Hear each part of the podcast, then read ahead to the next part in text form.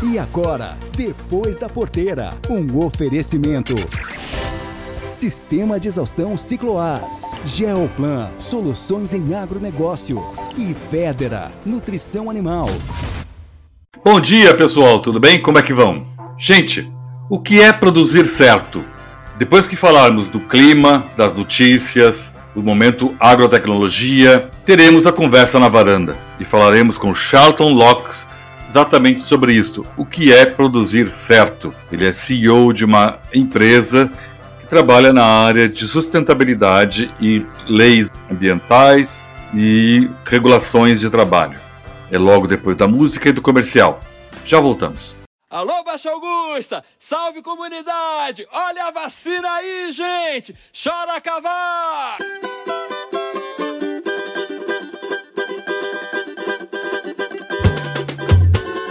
Vacina,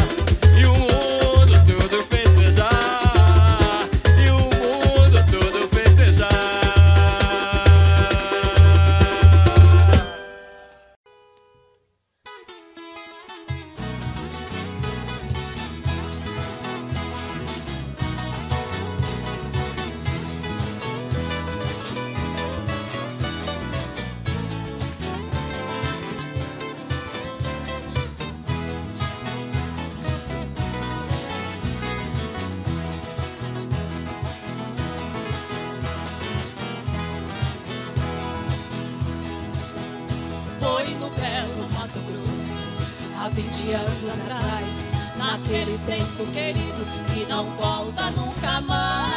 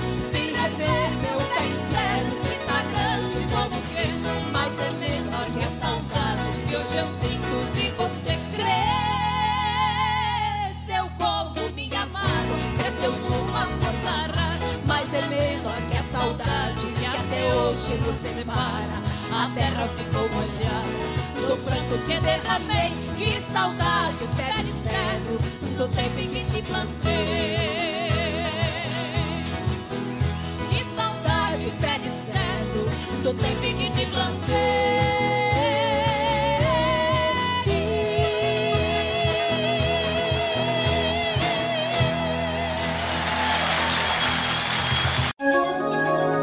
E agora, o tempo e a temperatura. Olá para você, produtor, que está conectado aqui ao Depois da Porteira. Eu sou Ângela Ruiz, da Climatempo. Vamos conferir então como fica a previsão para os próximos dias. A chuva aumenta no oeste da Bahia, sul do Piauí e sul do Maranhão neste fim de semana. Previsão de acumulados entre 50 e 70 milímetros até o dia 15 de fevereiro. Na região norte, calor e alta umidade provocam chuvas fortes com trovoadas. Rondônia, sul do Pará e do Amazonas concentram os maiores volumes de chuva para os próximos dias. Por conta da boa safra de soja e o adiantamento nesta temporada, a semeadura do algodão está em ritmo acelerado. De acordo com o IMEA, mais de 70% das áreas do estado de Mato Grosso estão dentro da janela ideal do cultivo. Dado este cenário, o IMEA revisou a produtividade para 290,90 arrobas por hectare em algodão caroço. No sul de Goiás, apesar do alto índice pluviométrico, o desenvolvimento do safrinha caminha muito bem. O plantio atinge 20% da área e os trabalhos em campo avançam conforme a soja colhida. Enquanto Mato Grosso e Goiás deve registrar chuva bastante volumosa até o final desta quinzena de fevereiro, Mato Grosso do Sul tem tempo aberto, muito calor e baixos índices de umidade do ar nos próximos dias. No Sudeste, a presença da zona de convergência do Atlântico Sul, mais a frente fria, ainda deixa o tempo muito instável, com chuva persistente sobre Minas Gerais e Espírito Santo. A chuva começa a diminuir no Rio de Janeiro. Em São Paulo, risco maior de trovoadas e acumulados altos do norte paulista e na Mogiana. No sul, uma frente fria avança neste final de semana, levando chuva pelo Rio Grande do Sul até o Paraná, mas em forma de pancadas isoladas. No entanto, a frente fria combinada com o sistema de baixa pressão atmosférica vai fortalecer as rajadas de vento em toda a costa sulista, com intensidade de até 50 km por hora. A chuva é insuficiente para aumentar a umidade em solo e conter as perdas na soja. É somente a partir do dia 20 de fevereiro que a região deve receber precipitação mais abrangente. E por falar no fenômeno Laninha, esse clima está realmente coçando a cabeça do produtor. Bem, o frio do outono deve chegar mais cedo que o normal em 2022 e o Laninha vai terminar no decorrer do outono, indica o prognóstico da NOAA. E onde vai chover intensamente nos próximos dias? Essas informações você confere no site www.climatempo.com.br/agroclima. Então, não deixe de ficar por dentro dessas informações. Acesse www.climatempo.com.br. É isso, produtor. Eu vejo você na semana que vem com outras informações. Até lá. Angela Ruiz aqui direto da Clima Tempo para o Depois da Porteira. Soja, milho, boi gordo, preço do leite. Vem aí as informações do mercado agropecuário. No mundo dos grãos, o principal destaque da semana foi a divulgação do relatório de oferta e demanda global do USDA, o Ministério da Agricultura norte-americano e as novas estimativas de safra da Conab para o Brasil. No caso do USDA, o relatório pode ser considerado, de maneira geral, é, relativamente conservador. Para a soja, o órgão cortou a safra na América do Sul em 8,7 milhões de toneladas, frente às estimativas do início de janeiro. Isso acabou levando a uma revisão para baixo dos estoques de passagem, consolidando o cenário de aperto do balanço global da oleaginosa. Especificamente para o Brasil, o órgão projeta uma produção de 134 milhões de toneladas, bem acima das últimas estimativas realizadas por grande parte das consultorias e também dos números divulgados pela Conab que nesta quinta-feira cortou suas projeções para a safra brasileira em 15 milhões de toneladas e agora estima um total de 125,5 milhões de toneladas. Como resultado disso, os preços em Chicago voltaram a subir, com o contrato de primeiro vencimento fechando esta quinta-feira negociado a 15 dólares e 73 centavos por bushel, alta de 1,4% frente à última sexta-feira e maior valor desde abril do ano passado. No Brasil, as cotações também voltaram a ganhar força, a despeito da valorização do câmbio na semana e do avanço da colheita. Em Sorriso, por exemplo, a alta foi de 2% desde a última sexta-feira, com a soja negociada a 173 reais por saco nessa quinta-feira.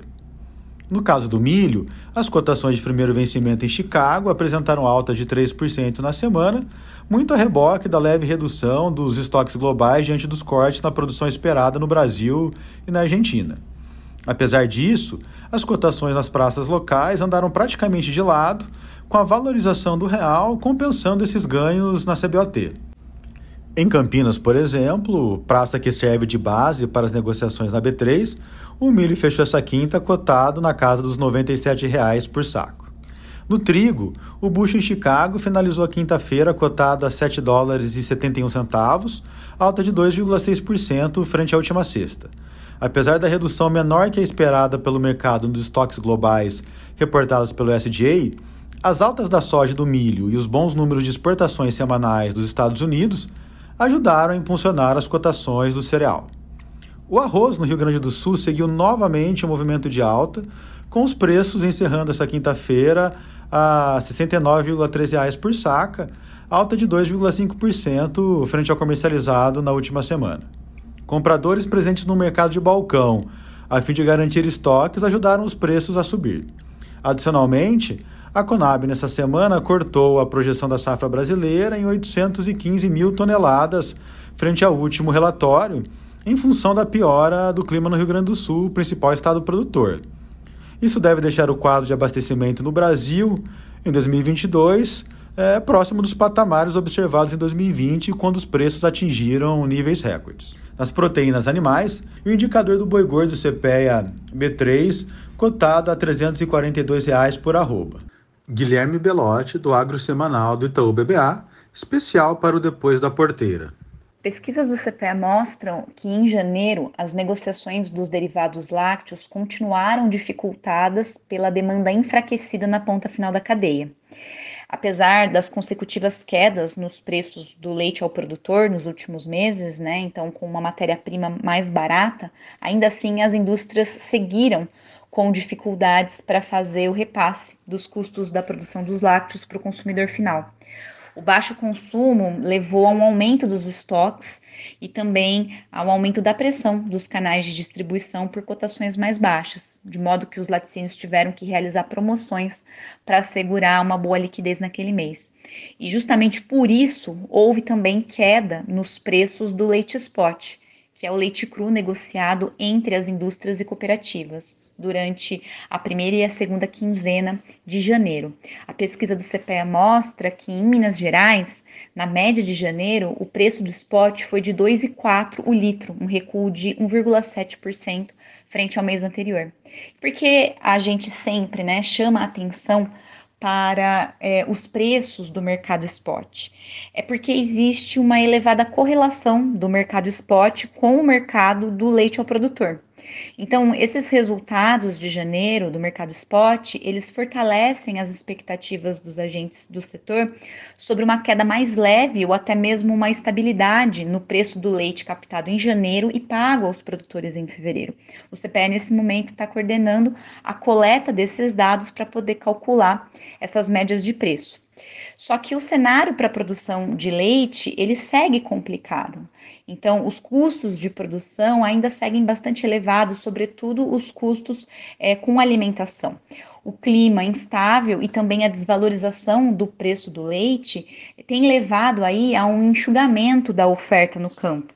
Então, mesmo com a demanda ainda sendo um gargalo, a competição das indústrias pela compra do leite spot voltou a aumentar na primeira quinzena de fevereiro por conta dessa menor oferta de leite no campo. A pesquisa do CPEA mostra que em Minas Gerais, o preço médio nessa primeira quinzena de fevereiro chegou a R$ 2,13 o litro, o que significou um aumento de quase 5% em relação à quinzena anterior. Esse resultado pode indicar, portanto, uma mudança da tendência dos preços no campo a partir de março. Aqui quem fala é a Natália Grigol, do CPEA, para o Depois da Porteira. Após registrarem quedas intensas por algumas semanas, as cotações da suinocultura, sobretudo as do animal vivo, reagiram nos últimos dias. Esse recente movimento de recuperação, que vem sendo observado na maioria das regiões acompanhadas pelo CPEA, está atrelado ao período de início de mês né, da entrada de massa salarial. Isso elevou, ainda que de forma tímida, a procura de frigoríficos por novos lotes de suíno para o abate. É, vale ressaltar que, é, apesar da recuperação na maior parte das praças, as cotações ainda estão em patamares bem baixos.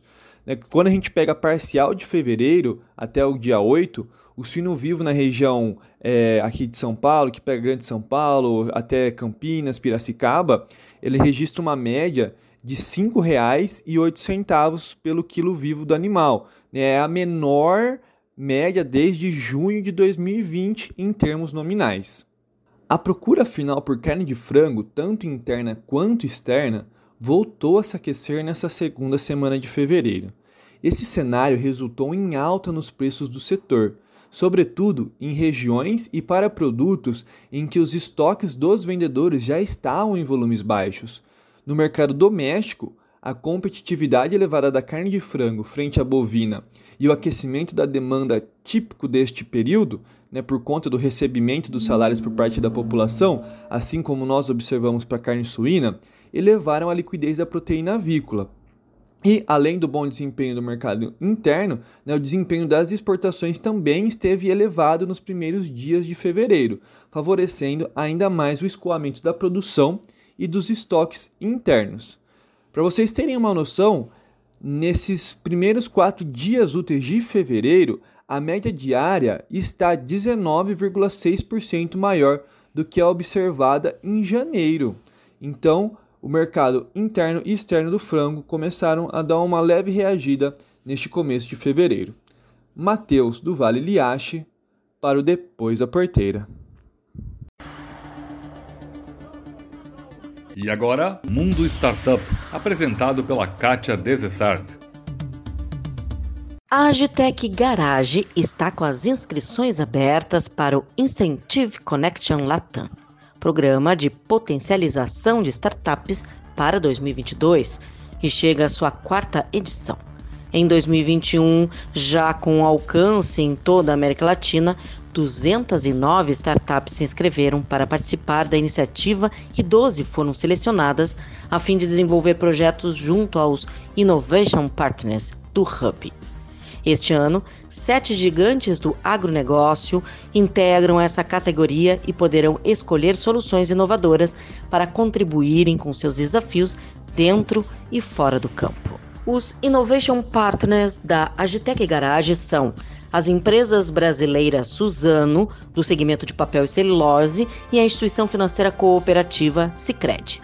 A companhia americana de máquinas John Deere, a marroquina de fertilizantes OCP, a empresa francesa de saúde animal Seva, a empresa global de agronegócio e alimentos Bung e a multinacional alemã de saúde e nutrição Bayer. As startups interessadas em participar do programa podem se inscrever no Incentive Connection Latam até 24 de fevereiro. Os temas propostos são estratégicos para continuar alimentando a inovação e a competitividade no agronegócio. Na primeira fase do Incentive Connection, serão selecionados 35 startups, 5 por empresa parceira, que se apresentarão para um comitê formado pelos executivos das empresas. Esse comitê ficará encarregado de escolher as 14 vencedoras, duas por empresas, aptas a vivenciar uma jornada única de experiências e aprendizados com duração de seis meses. A lista de finalistas será divulgado em 23 de maio. Já as vencedoras serão conhecidas no dia 7 de abril. José Tomé, CEO da Garage Agitec, reforça a relevância cada vez maior da inovação aberta na estratégia de construção do agronegócio, do presente e do futuro. Já Henrique Processano, coordenador do programa de inovação aberta da Agitec Garage, destaca as novidades da edição deste ano, que vai promover uma aproximação de alto nível entre o hub e as diferentes áreas das companhias. O programa Incentive Connect é equity free, ou seja, nem a Agitec Garage nem as empresas parceiras se tornarão sócios das startups e não existe qualquer comprometimento inicial nesse sentido. No período em que vai de maio a outubro de 2022, As startups terão acesso a mentorias, networks, eventos, conexões e todo o apoio do Agitec Garage e dos parceiros corporativos para aperfeiçoarem suas soluções e ganharem escalabilidade. A proximidade entre as companhias e a AgFood Techs podem resultar ainda em provas de conceito de produtos, os chamados POCs, negócios, co-desenvolvimentos de novas soluções tecnológicas e até mesmo investimentos fora do contexto do programa. Tudo para impulsionar a sustentabilidade e competitividade do agronegócio brasileiro. Informações da assessoria de imprensa. Este é o Mundo Startup. Sou Kátia Desessar e volto na próxima semana com mais pesquisa e tecnologia. Pé de Cedro, com Laura Rocha e Adriana Farias, abriu o nosso programa hoje. Depois teremos Corsário, com João Bosco. A seguir, as notícias, o Momento Agrotecnologia e os comentários. Já voltamos. Existe uma diferença entre manter o gado alimentado e fazer ele ser produtivo. Com os produtos Vedera, seu rebanho fica mais saudável e se alimenta melhor, transformando o pasto em quilos de carne ou litros de leite. Nossa linha de sais minerais ativa o sistema metabólico, promovendo melhor conversão e trazendo mais lucros. Venha conversar conosco. Temos produtos para todas as suas necessidades. Faça contato pelo 054 98422 4099. Vedera, a solução certa para o seu rebanho.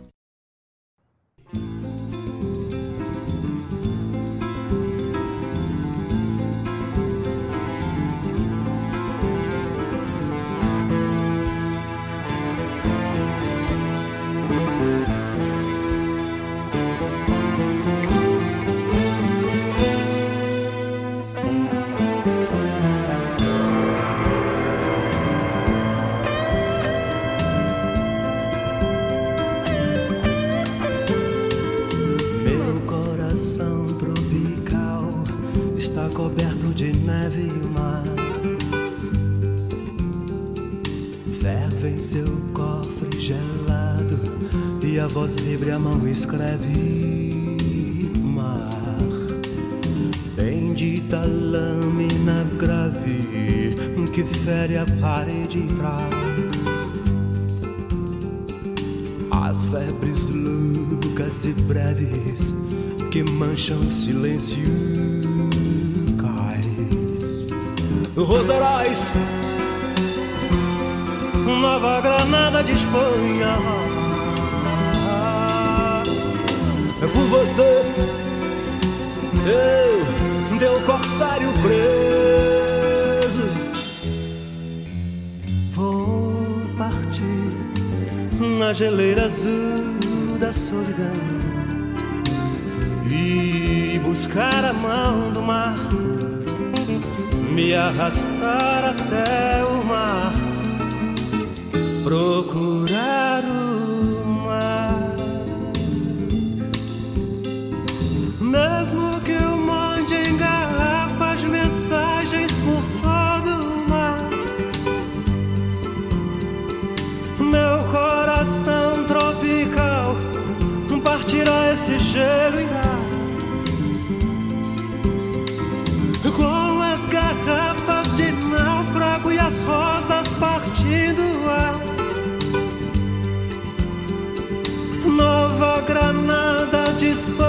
e as rosas partindo o ar.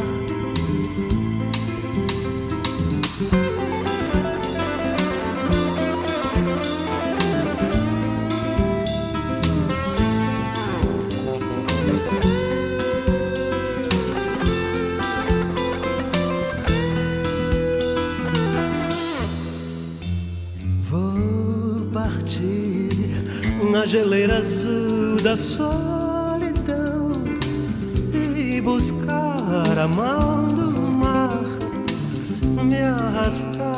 para o mar, procurar o mar. Mesmo que eu mande em garrafas mensagens por todo o mar, meu coração tropical não partirá, esse gelo irá.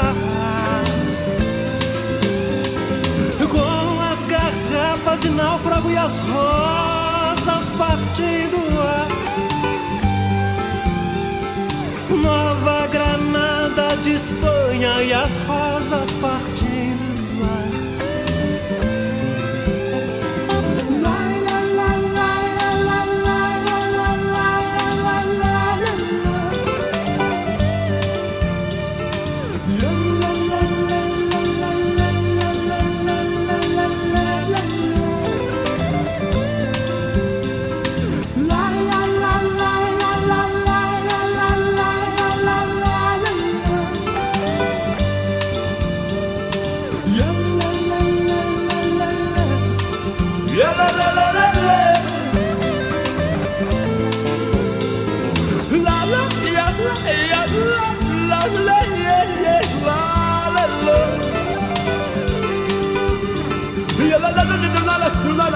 la la la la la la la la la la la la la la la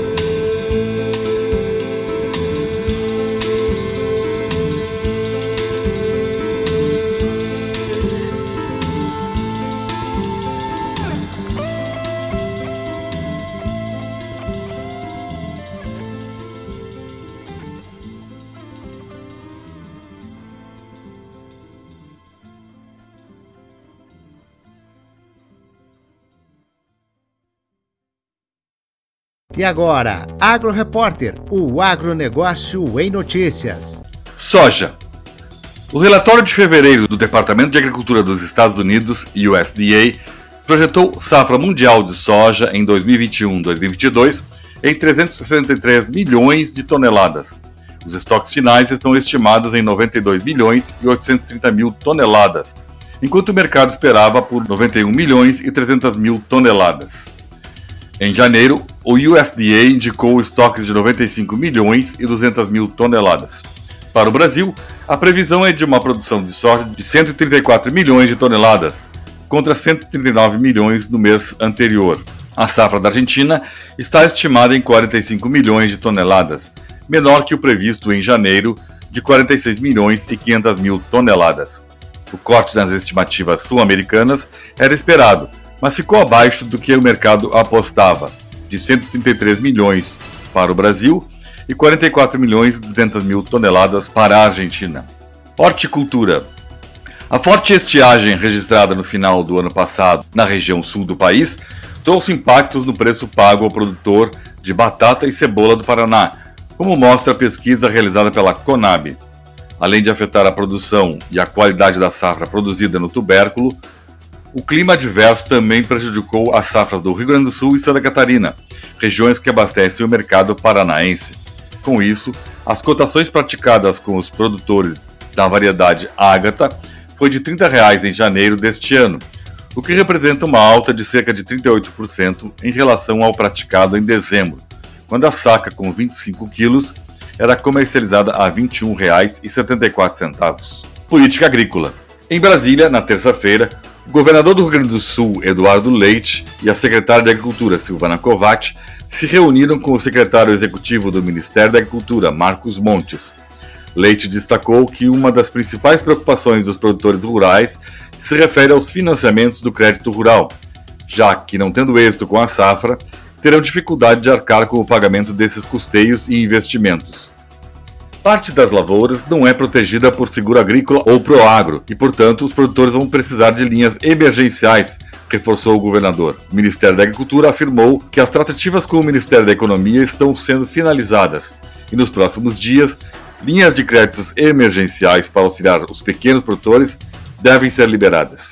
Café. Segundo dados do relatório estatístico mensal do Conselho de Exportadores de Café do Brasil, Secafé, o país exportou um total de 3 milhões e 226 sacas de 60 quilos em janeiro deste ano, volume que implica queda de 11,8% em relação ao registrado no mesmo período do ano passado. Defensivos. A Câmara dos Deputados aprovou o texto base do projeto de lei que fixa um prazo para a obtenção de registro de defensivos agrícolas no Brasil. Centraliza no Ministério da Agricultura as tarefas de fiscalização e análise desses produtos para uso agropecuário e permite a obtenção de registro temporário. Agora os deputados começam a analisar os destaques apresentados pelos partidos na tentativa de fazer mudanças no projeto do Senado. Safra. A safra brasileira de grãos 2021-2022 deve somar 268 milhões e 200 mil toneladas, de acordo com o quinto levantamento de safra da Conab, divulgado ontem. Se confirmado, o volume representa avanço de 5% em relação à safra passada, ou 12 milhões e 790 mil toneladas. Em relação à estimativa anterior, de janeiro, porém, houve revisão para baixo, menos 5,69%, já que anteriormente a Conab previa a colheita de 284 milhões e 340 mil toneladas. De acordo com o presidente da Conab, Guilherme Ribeiro, a atual safra sofre impacto da forte estiagem verificada no sul do país e no centro-sul do Mato Grosso do Sul. Tal situação justifica as perdas expressivas da produtividade estimada, sobretudo nas lavouras de soja e milho. Financiamentos. A Caixa Econômica Federal lançou ontem duas linhas de crédito específicas para o agronegócio. Uma será de custeio antecipado, com taxas a partir de 3% ao ano para o PRONAF, Programa de Agricultura Familiar, e de 4,5% no PRONAMP, destinado aos agricultores de médio porte, e de 6,5% aos demais. Em outra linha, a Caixa vai emprestar dinheiro aos agricultores com recursos da poupança e taxa de 9,5% ao ano, sem a adição da taxa referencial, TR.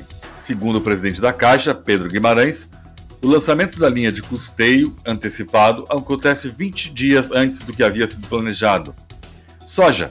Impulsionado pelas vendas de soja no quarto trimestre, que registraram um crescimento de 549,9% em relação ao mesmo período do ano anterior, as exportações do agronegócio gaúcho somaram 15 bilhões e 300 milhões de dólares em 2021, uma alta de 52,4% na comparação com 2020 valor é o maior registrado desde o início da série histórica de 1997 e representa um aumento de 5 bilhões e 300 milhões de dólares em termos absolutos. Dos cinco principais setores exportadores do agronegócio do Rio Grande do Sul, o complexo soja gerou 7 bilhões e 800 milhões de dólares. Foi o mais representativo, tanto em números absolutos quanto em alta percentual. Os dados fazem parte do boletim Indicadores do Agronegócio do Rio Grande do Sul, divulgado ontem pelo Departamento de Economia e Estatística, vinculado à Secretaria de Planejamento, Governança e Gestão. Laninha.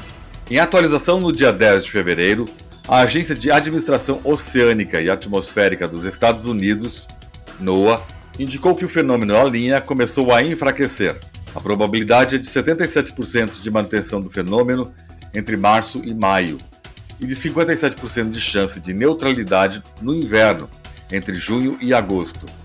As estações de transição, outono e primavera, são períodos em que a previsibilidade do fenômeno é menor. Mas ainda assim, olhando a temperatura do Oceano Pacífico em profundidade, existe chance de antecipação do fim do Laninha, ainda para o trimestre março-abril-maio. A área com água fria, que sustenta o fenômeno, está cada vez mais reduzida e dando lugar a uma grande região com águas mais quentes que o normal. Não é suficiente para gerar um El Ninho, mas será capaz de acabar com o resfriamento na superfície do oceano nos próximos meses. Apesar disso, em termos práticos, não há expectativa de grandes mudanças para a atmosfera brasileira. A previsão trimestral da simulação canadense indica chuva acima da média em março e maio de 2022 para boa parte das regiões Sudeste, Centro-Oeste, Norte e Nordeste, com maiores anomalias para o Amapá, Pará e Amazonas. Por outro lado, a chuva vai continuar abaixo da média na região sul e em parte do Mato Grosso do Sul, com maiores desvios negativos na divisa do Paraná com o Mato Grosso do Sul. E agora, Momento Agrotecnologia, apresentado por Arno Dalmayer. Olá! Nesta semana eu estive visitando o show da Copavel. É a primeira vez que este grande evento ocorre depois do início da pandemia de forma presencial. Continua igual, continua grandiosa, feira é linda, até pela linda decoração floral, pelo paisagismo que se faz, que a Vânia faz lá todos os anos, uh, mas também por todos os expositores do agro presente. Todos, não todos, faltam alguns, alguns grandes, especialmente na nossa área, na área de máquinas, falta um grande fabricante de tratores e colheitadeiras. Em compensação, outros abriram as suas portas e mostraram as suas novidades, as suas inovações ou os seus produtos convencionalmente conhecidos. Surpreende a presença de um número muito grande de pulverizadores autopropelidos. O pulverizador autopropelido ganhou espaço no Brasil nos últimos 20 anos, especialmente pelo pessoal que pratica o plantio direto.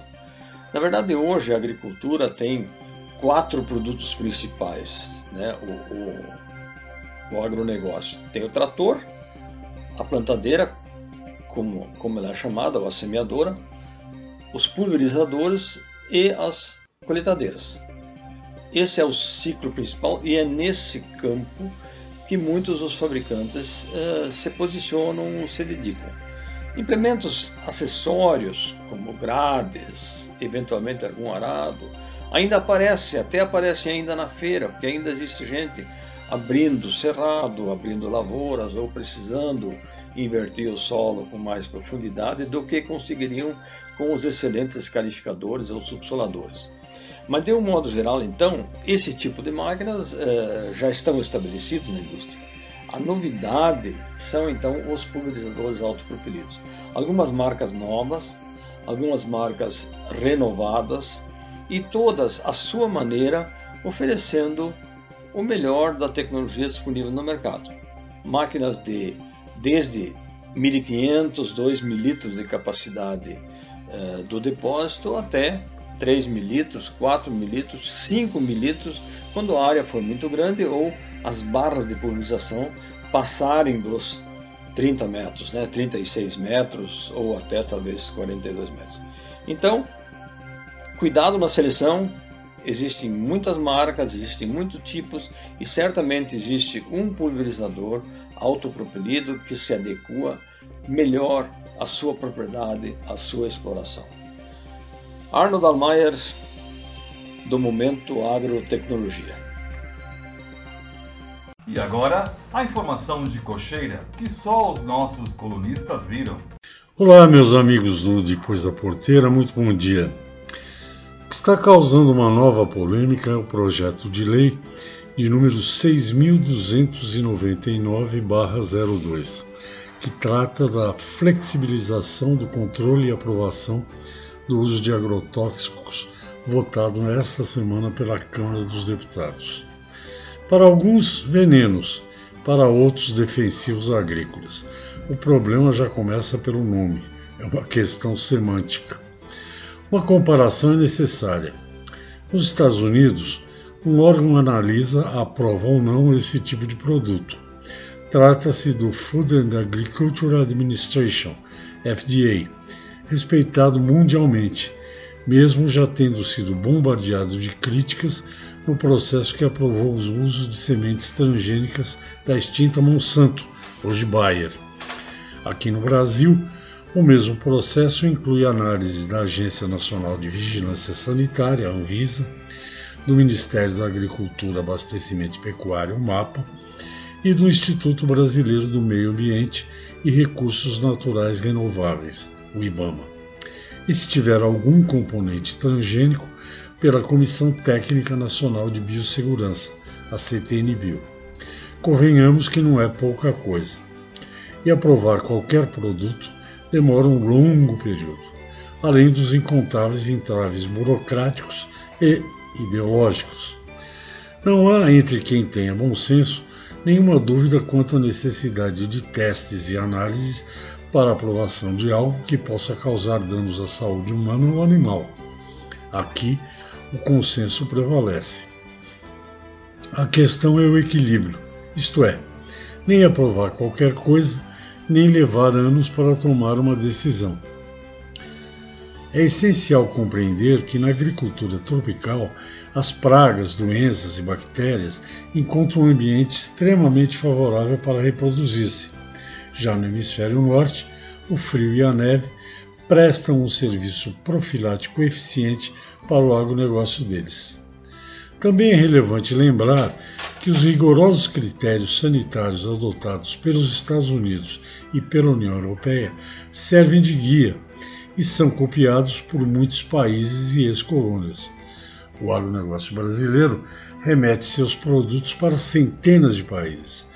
Portanto, alimentos em não conformidade ou com resíduos não seriam aceitos por esse gigantesco mercado e, efetivamente, são recusados quando alguma irregularidade é constatada.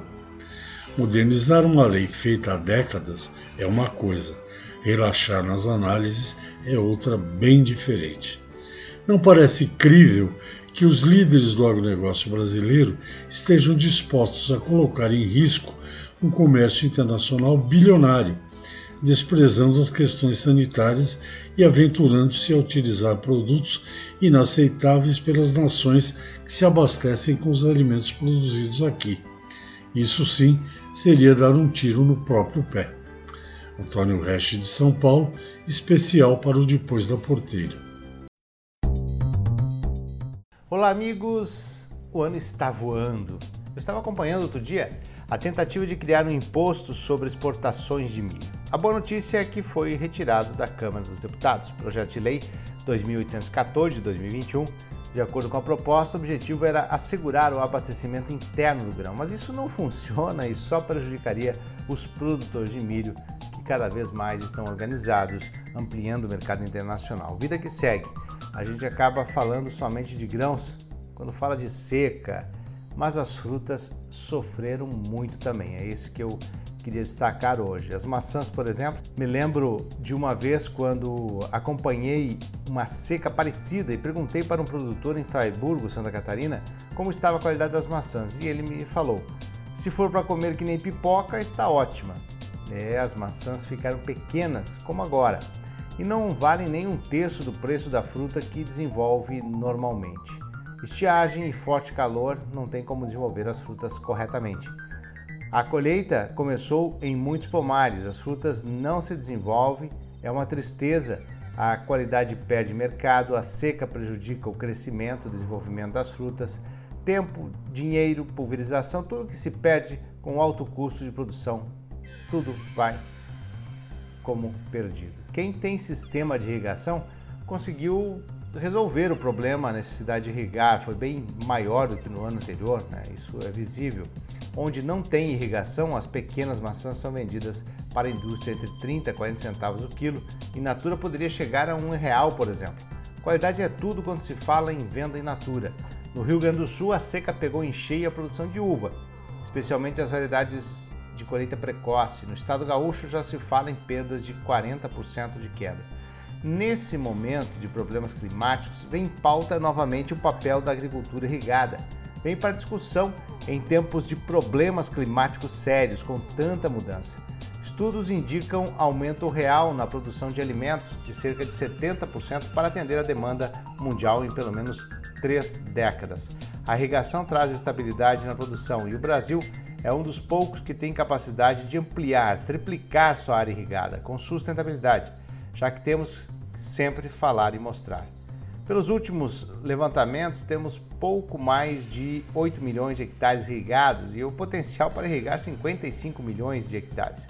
Maior potencial de crescimento em áreas irrigadas no mundo. É claro, muitos países avançaram com mais facilidades, com menor custo e tempo e com apoio. Fica bem claro que os benefícios da agricultura irrigada associados ao meio ambiente pela redução da necessidade de abertura de novas áreas, aumento da produção, desenvolvimento social. A irrigação funciona como um seguro contra os períodos de seca, cada vez mais comuns. Traz estabilidade sim na produção. Fomentar a irrigação é uma necessidade, quebrar paradigmas, onde tem regiões que levam cinco anos para conseguir uma outorga de água, é um absurdo. Eu tive a oportunidade de conhecer todo o sistema de irrigação do estado de Nebraska, nos Estados Unidos mostrei a realidade lá que tem o apoio das universidades, da população que sabe que o uso racional da água é importante e a produção de alimentos é sustentável. E no Brasil, a maior dificuldade sempre foi a burocracia e o custo, principalmente com energia elétrica, em cada etapa para conseguir rodar uma irrigação nas lavouras. Por isso, esse potencial ainda demora para ser aproveitado. De Brasília, Marcelo Lara.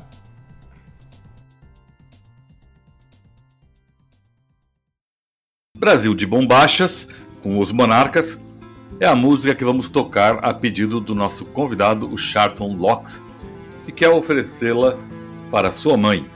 E depois dos comerciais teremos a conversa na varanda. Já voltamos. Prevenir e solucionar os problemas na armazenagem, o sistema cicloar de exaustão, aeração e iluminação contribui para a manutenção da qualidade dos grãos. O exaustor conta com um inovador sistema luminária que proporciona redução de custos de energia, menor perda de peso da massa do grão e eliminação da condensação. Proteja sua safra e aumente seus lucros. O Cicloar Exaustão Aeração garante a qualidade dos grãos armazenados.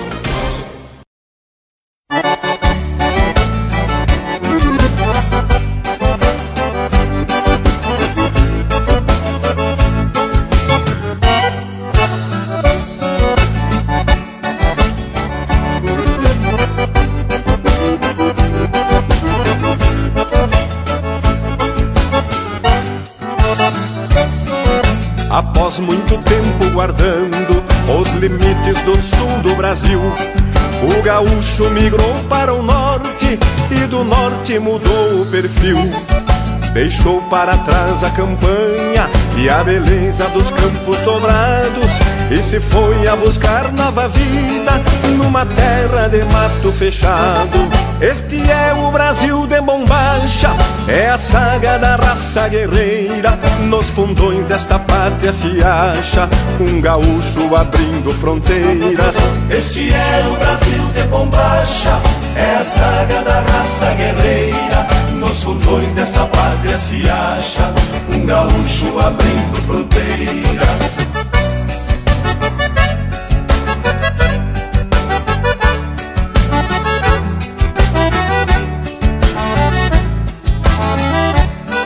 Só quem parte é quem sabe da dor de deixar o seu pago e sua gente. As lembranças rebrotam ao redor. Só o forte consegue ir em frente. Nos peçoelos vão laços de afetos e a honra de ser o que são. Os centauros das bandas do sul, povo guapo criado em galpão. Este é o Brasil de bombacha, é a saga da raça guerreira. Nos fundões desta pátria se acha um gaúcho abrindo fronteiras. Este é o Brasil de bombacha, é a saga da raça guerreira.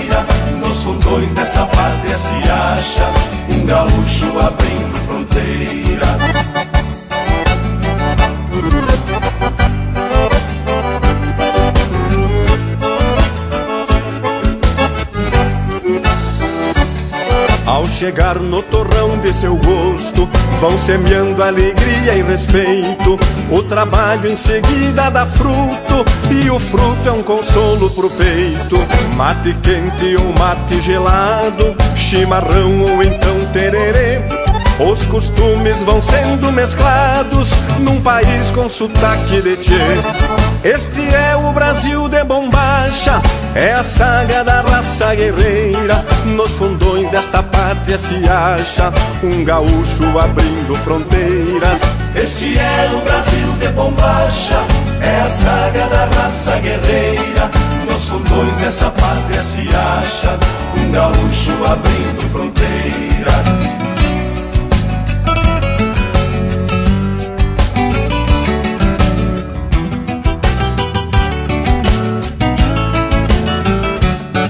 Quando bate a saudade daninha Nos gaudérios tão longe de casa A cordiona resmunga num rancho E o churrasco respinga na brasa No alicerce de algum CTG o Rio Grande campeiro floresce aos gaúchos de alma pioneira. Comovido o Brasil agradece. Este é o Brasil de bombacha, é a saga da raça guerreira. nos fundões desta pátria se acha um gaúcho abrindo fronteiras. Este é o Brasil de bombacha, é a saga da raça guerreira. Nos fundões desta pátria se acha um gaúcho abrindo fronteiras. Este é o Brasil de bombacha, é a saga da raça guerreira. Nos fundões desta pátria se acha um gaúcho abrindo fronteiras.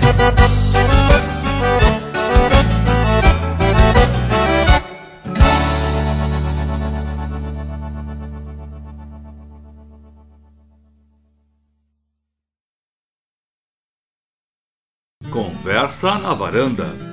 Bom dia, pessoal. Tudo bem? Como é que vão?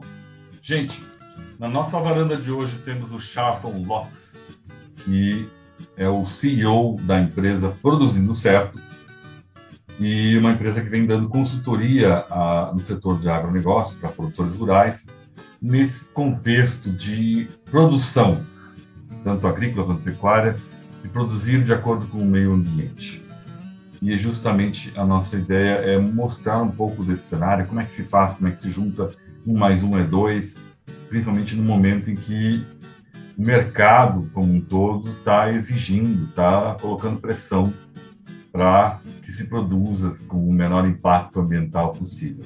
Esta é a ideia da nossa conversa na varanda. Charlton, bom dia para ti, tudo bem? Como é que vai? Bom dia, Nelson, tudo bem? Obrigado pelo convite, é um prazer estar aqui falando com você e com os ouvintes.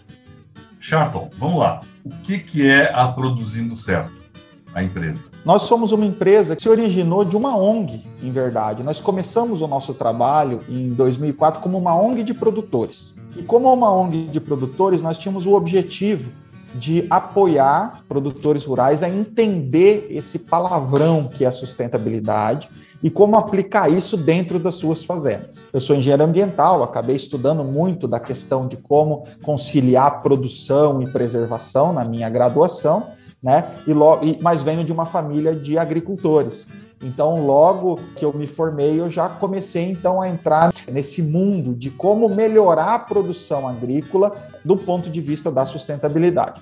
Pois bem, criamos essa ONG e essa ONG começou a crescer e cada vez mais produtores aderindo ao que a gente chama plataforma Produzindo Certo e recebendo assistência né, na época da, da nossa ONG.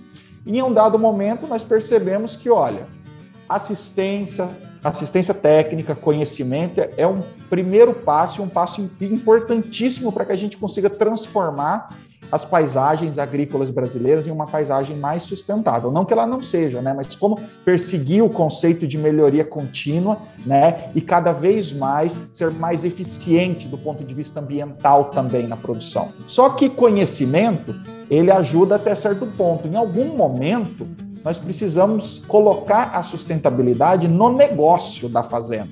E aí, para ajudar os produtores a encontrarem oportunidades de negócio para produção sustentável, nós criamos a empresa, nós deixamos de ser uma ONG e passamos a ser uma empresa. Então a gente continua apoiando produtores, oferecendo assistência técnica, mas agora nós temos mais um apoio para eles no sentido de encontrar oportunidades de negócio que valorizem a produção agrícola sustentável. O que é produzir certo? É, é, sempre me fazem essa pergunta e ainda fazem com, com, com, com uma pegadinha do tipo, ah, e quem não está produzindo certo está produzindo errado, né? E, bom, não é isso, gente. A, a Produzindo Certo, ela tentou organizar em um protocolo que nós mesmos desenvolvemos uma análise bem completa da legislação ambiental e social brasileira, bem como com análise de boas práticas. Então, vamos pensar, pensa que a gente criou um, um, um compilado que permite a gente avaliar as fazendas é, frente a tudo que a lei brasileira exige do ponto de vista ambiental e social. E nós aplicamos esse protocolo nessas fazendas. Então, o que, que nós ajudamos o produtor é a entender o nível de adequação que essa fazenda tem frente à, à, legislação ambiental e social brasileira, que não é simples, né? A gente sabe que tem muito detalhe, ela é bem completa, trata de assuntos diversos e, de uma certa maneira, O produtor, a gente sabe que ele está ali focado na produção dele, ele está focado no negócio, em, em, se choveu, se não choveu, se entra máquina, não entra máquina, se está em época de monta ou não, no caso da pecuária. E aqui não tem como ficar estudando toda a legislação ambiental e social brasileira, que muda também com o tempo. Então, a Produzindo Certo passou a ser essa, essa ferramenta de apoio aos produtores para que eles passem a produzir cada vez mais certo. Tá, mas o que é produzir certo hoje em dia? Produzir certo, o conceito teórico ele é amplo, mas ele traz um bom direcionamento do que isso significa. A gente produziu certo significa que eu vou conseguir operar uma propriedade rural, que é um espaço territorial definido e que tem lá um conjunto de recursos naturais, e eu vou manter as condições ambientais daquele terreno perpétuas, ou seja, aquilo vai continuar sendo produtivo por gerações e gerações. Eu não reduzo, eu não faço uma depressão dos recursos naturais daquele pedaço de terra que eu manejo por conta da minha operação imediata. Então, basicamente, produzir certo é garantir que você consiga produzir hoje e que aquela terra continue produtiva para as próximas gerações. Em termos práticos, é cuidar bem, manejo bom do solo, para que a gente evite erosão, evite que a água carreie para os rios sedimentos, nutrientes, em alguns casos até é, defensivos químicos e cause uma poluição. Assim, com um adequado manejo do solo, eu favoreço a infiltração, aquilo recarrega aquíferos subterrâneos eu tento planejar a minha operação logística de produção, então eu vou mover meus tratores, meus caminhões dentro da propriedade de maneira a reduzir a emissão de, de queima de combustível fóssil. Então eu vou tentar fazer logística otimizada dentro da fazenda. Eu vou usar agroquímicos na, na exata medida que um agrônomo, que o responsável técnico que estuda aquilo recomenda, para que eu não cause uma poluição e não crie um outro problema, um desequilíbrio ecológico num rio ou numa floresta. Né? Eu vou evitar o uso do fogo na área, tanto na área agrícola quanto na área de conservação. Eu vou, e aí agora a gente indo para o espectro social, né? eu vou ter os meus funcionários dentro do que a legislação trabalhista exige, em um ambiente seguro de trabalho, um ambiente que não apresente risco, ou se caso apresente risco, que esses riscos estejam mapeados e o, o, funcionário esteja treinado e equipado com equipamentos de proteção para que ele não se machuque. Né? Eu vou garantir que a comunidade de entorno não seja impactada negativamente com a minha operação agrícola. Então, eu não vou passar, é, não que algum produtor faça isso, mas num caso esdrúxulo, pulverizar perto de uma escola, perto de um da horta da casa de um vizinho então, esses são pequenos detalhes que somados tornam uma produção que a gente pode dizer sustentável, então um produtor que está produzindo certo. Certo. Bom, gente, eu esquentei a água para o chimarrão, no meu caso. Ele que tem aí um pé no Mato Grosso, vai tomar o seu tererê, a gente já volta, fazer um intervalo rapidinho e em seguida estamos de volta. A Climatempo é a principal parceira do produtor rural quando o assunto é planejamento e rentabilidade no campo. Com o AgroClima Pro, você pode consultar relatórios, previsões para até seis meses e acompanhamento da chuva em tempo real. Tudo isso de onde você estiver.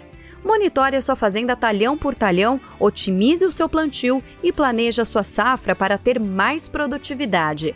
Acesse agroclimapro.com.br. Climatempo, a Storm Dew Company. Bueno, gente, estamos aqui de volta com o Charlton Locks, que é o CEO da Produzindo Certo, uma empresa que surgiu de uma ONG na ideia de uh, auxiliar os produtores a implantar ferramentas de produção sustentáveis nas suas propriedades, seja ela pecuária, seja ela agricultura ou as duas atividades.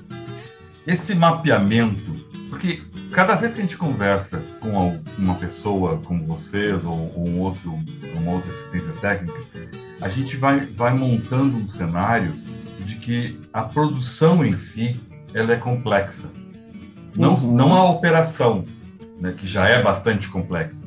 E tu, como filho de produtor, como tendo nascido numa propriedade rural, sabe da complexidade que é produzir alimento, um X hectares de soja. É uma operação entre aspas, bem entre aspas, militar, logística, enfim. Agora, além desse olhar, parece que cada vez mais este profissional do campo, esse empresário, passa a ter a necessidade de ter outros olhares ampliados. Ou seja, a produção agrícola não é aquilo somente. É aquilo e muito mais. Independente se o mercado está trazendo pressões para o teu produto. É mais ou menos isso. Hoje em dia é muito mais complexo do que a, a, a simples operação, simples entre aspas também, plantar e colher, plantar e colher. Sem dúvida. É, o agronegócio brasileiro e mundial, ele tem evoluído, né? como todos os setores. Então, hoje, quando a gente pensa numa operação agrícola, a gente já está falando também de internet das coisas, de conectividade de máquina, a gente está falando de uso racional na pulverização, pulverização de precisão, né? agricultura de precisão. A gente está falando de um conjunto de estações meteorológicas em fazenda para ajudar a calibrar clima, para conseguir conciliar janelas mais precisas para plantio, para colheita, né? para reforma de pastagens. Então, sim, é, é, ela se complexou como um todo. É uma operação que hoje também custa mais dinheiro e gera mais retorno. Se a gente pensar uma agricultura de 30, 40 anos atrás, né, o plantio era muito mais simples, você tinha algumas poucas variedades de semente, né, o custo de produção não era tão alto, você tinha uma estabilidade climática talvez um pouco maior do que nós temos hoje. Eu lembro tranquilamente de eu pequeno, a, terminava o plantio na fazenda, a gente podia tranquilo tirar uns dias de férias e descansar um pouco e aí voltar na hora da colheita. Hoje em dia você não sai da fazenda enquanto você tem soja lá plantado ou uma outra cultura. Você tem que estar de olho, porque você tem ataque de praga, você tem é, veranico, você tem um tanto de, de, de variáveis que podem impactar a ponto do produtor quebrar financeiramente se ele não cuidar. Então, sim, a operação ela está mais complexa junto à tecnificação da operação agrícola, ainda estão se somando alguns outros elementos complementares, como, por exemplo, a sustentabilidade. Então, a preocupação ou a pressão é, que a sociedade exerce aos produtores rurais globais com relação à sustentabilidade, ela também é maior. Da mesma maneira, essa pressão é maior para outros setores, então, o setor automobilístico, o setor industrial em geral, o setor de alimentos. Cada vez mais a sociedade quer ter tranquilidade que ela está comprando um produto de qualidade ou que ela está comprando um produto que não viola nenhum direito social de um trabalhador, que não viola ou que não é, contribua com nenhum tipo de crime ambiental. Né? Então, o produtor agora, além de fazer uma operação agrícola eficiente, ele precisa cuidar da sua fazenda de, uma, de como um todo, então, a, inclusive a parte não agrícola, né? e demonstrar para a sociedade o como a produção dele é feita tão boa em termos de produtividade, mas também do ponto de vista ambiental e social. Né? Então, de uma certa maneira, os produtores têm que aprender, ou estão aprendendo, alguns já fazem com maestria, mas cada vez mais produtores estão se interessando pelo assunto, em como é, divulgar os resultados sociais e ambientais da sua fazenda junto com a sua produção. Ele não vende mais um saco de soja ou uma cabeça de gado. Ele vende agora um saco de soja que emitiu 700 quilos de carbono por tonelada. Ele vende um animal que foi produzido com uma taxa de lotação maior, então ele reduziu pressão por desmatamento na Amazônia. Então você tem um conjunto outro de indicadores que agora vão sendo somados, que num primeiro momento podem até aparecer para o produtor como simplesmente mais um custo, mas em verdade é uma maneira que apoia o produtor a, continuar fora de uma zona de conforto, ou seja, co continua movendo esse produtor para ser mais eficiente, para ser mais inteligente, para conseguir melhorar a sua estratégia de negócio como um todo.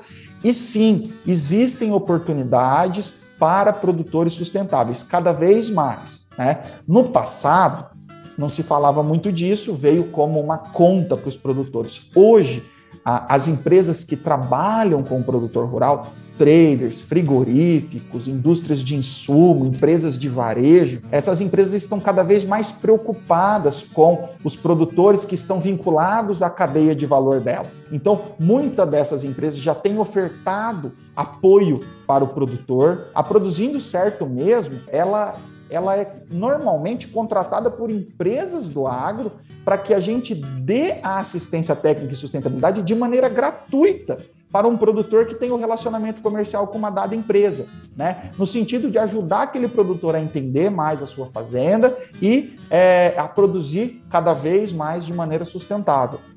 Certo. Vamos fazer mais um intervalo, minha gente. Agora veio o bolo de chocolate, que eu adoro, né? Para a gente dar uma beliscada. Já voltamos. Você que é produtor de hortifruti, tá sabendo que a LS Tractor tem os tratores feitos sob medida para sua propriedade? Eles são tão específicos que têm até um nome diferente. São os Hortifruti Tratores. Com ele, você faz as tarefas da sua plantação com eficiência garantida por quem entende do negócio. Afinal, a tecnologia vem da Coreia do Sul, uma das maiores especialistas em hortifruti do mundo. Pode confiar. Vá até uma concessionária, converse com um dos nossos profissionais e garanta o seu Hortifruti Trator LS Tractor, a marca de tratores que mais cresce no Brasil. Bom, estamos aqui com Charlton Locks, que é um é, herdeiro de gaúcho, paranaense, mato grossense, é uma mistura de nacionalidade dentro do Brasil mesmo. E conversando justamente sobre produção na propriedade rural de forma certa, de forma correta. Vamos lá, Charlton. É, como que fica nesse cenário as propriedades familiares? Na, na, propriedade dentro da porteira existe a pirâmide. Não, não tem Uhum. como, né? Perfeito. Então, a gente pegar da metade da pirâmide para baixo, digamos a classe B menos e, pra- e, para baixo, como que fica para eles implantarem esses processos, eles implantarem e participarem? Uma pessoa que tem 20 hectares, uma pessoa que tem 50 hectares, como é que faz para implantar? Ou ele já naturalmente faz isso porque a propriedade é pequena, é fácil de cuidar, é familiar, né? Como é que é isso? Para produzir o certo em si, foi um desafio, porque quando nós começamos a nossa operação, o nosso foco estava no Mato Grosso, principalmente nas grandes culturas de, de soja e de pecuária. Então, logo de largada, nós acabamos entrando em fazendas de médio e grande porte do estado do Mato Grosso. Ah, em um dado momento, nós fomos desafiados a apoiar um assentamento no estado do Mato Grosso e apoiar realmente assentados, agricultura familiar, né, pequenos produtores rurais, a serem mais sustentáveis. E a primeira coisa que a gente fez quando a gente chegou lá foi tentar entender qual a dinâmica econômica daquele assentamento, qual a dinâmica ambiental e social. Então nós fomos avaliar, os produtores estão tendo algum lucro? Esses produtores estão causando algum prejuízo ambiental? Ou esses produtores estão em alguma condição de fragilidade social? E aí nós fizemos esse primeiro diagnóstico e realmente nós deixamos a parte ambiental para o segundo momento. Nós precisamos primeiro tratar a parte econômica, a parte de tornar aquela propriedade produtiva. Né? Então nós identificamos lá um, um cenário super complicado. Os produtores, por exemplo, estavam vendendo bezerros dentro da barriga da vaca para atravessadores. Então, assim, além de ter uma produção baixa, eles estavam ainda à margem do mercado formal, né? Estavam te- eh, tendo seu- sua produção subvalorizada por conta dessa fragilidade social. E aí, nós, então, nesse momento, nós trouxemos um, um apoio de uma universidade eh, americana, que a gente tinha contato, eh, especialista em, em- em gerenciamento de operação pecuária, né?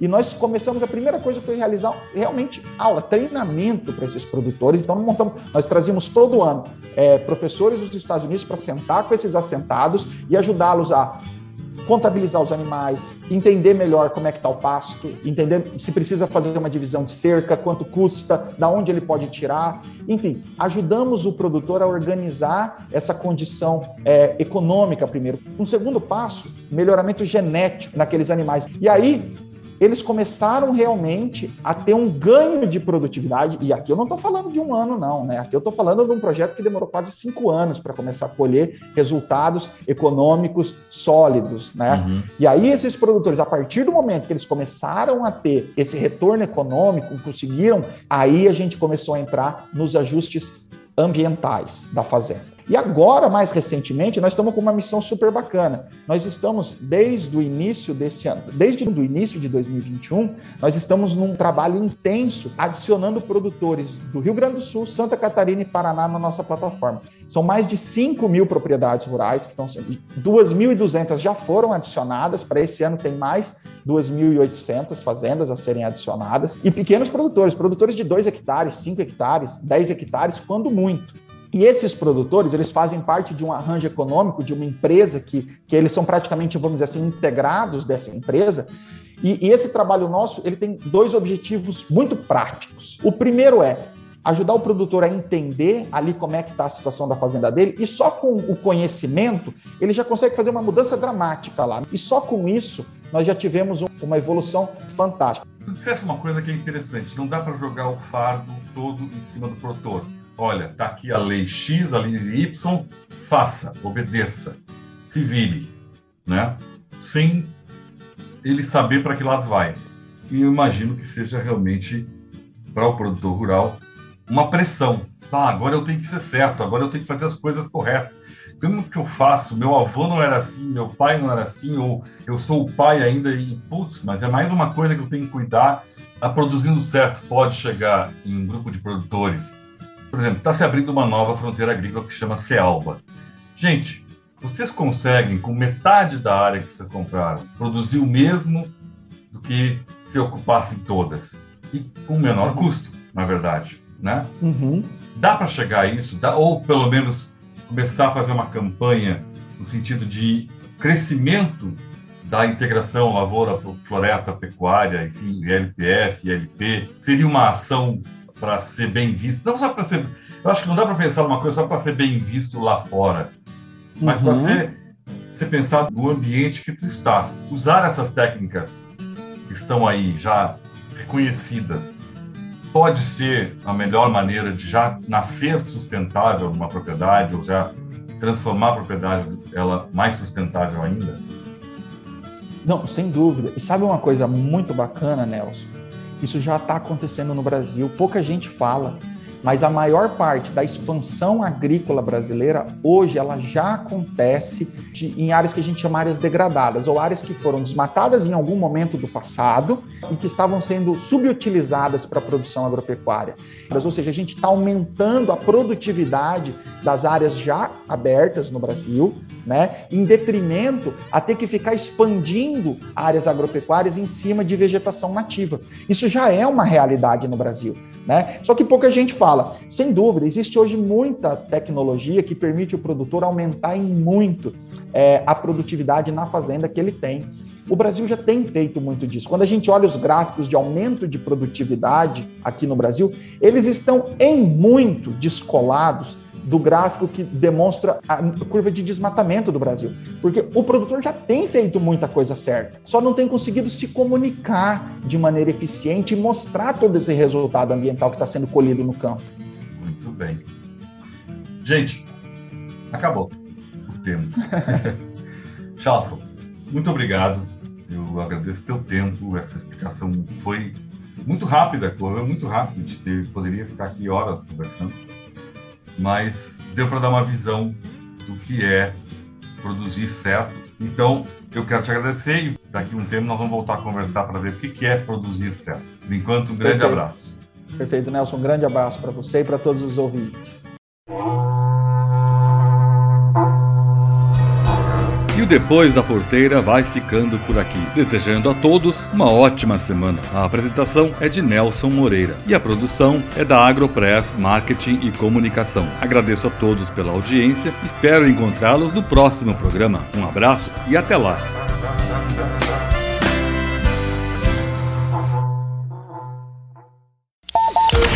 Este foi o Depois da Porteira, o agronegócio em destaque. Um oferecimento. Sistema de exaustão Cicloar, Geoplan, soluções em agronegócio. E Vedera, nutrição animal.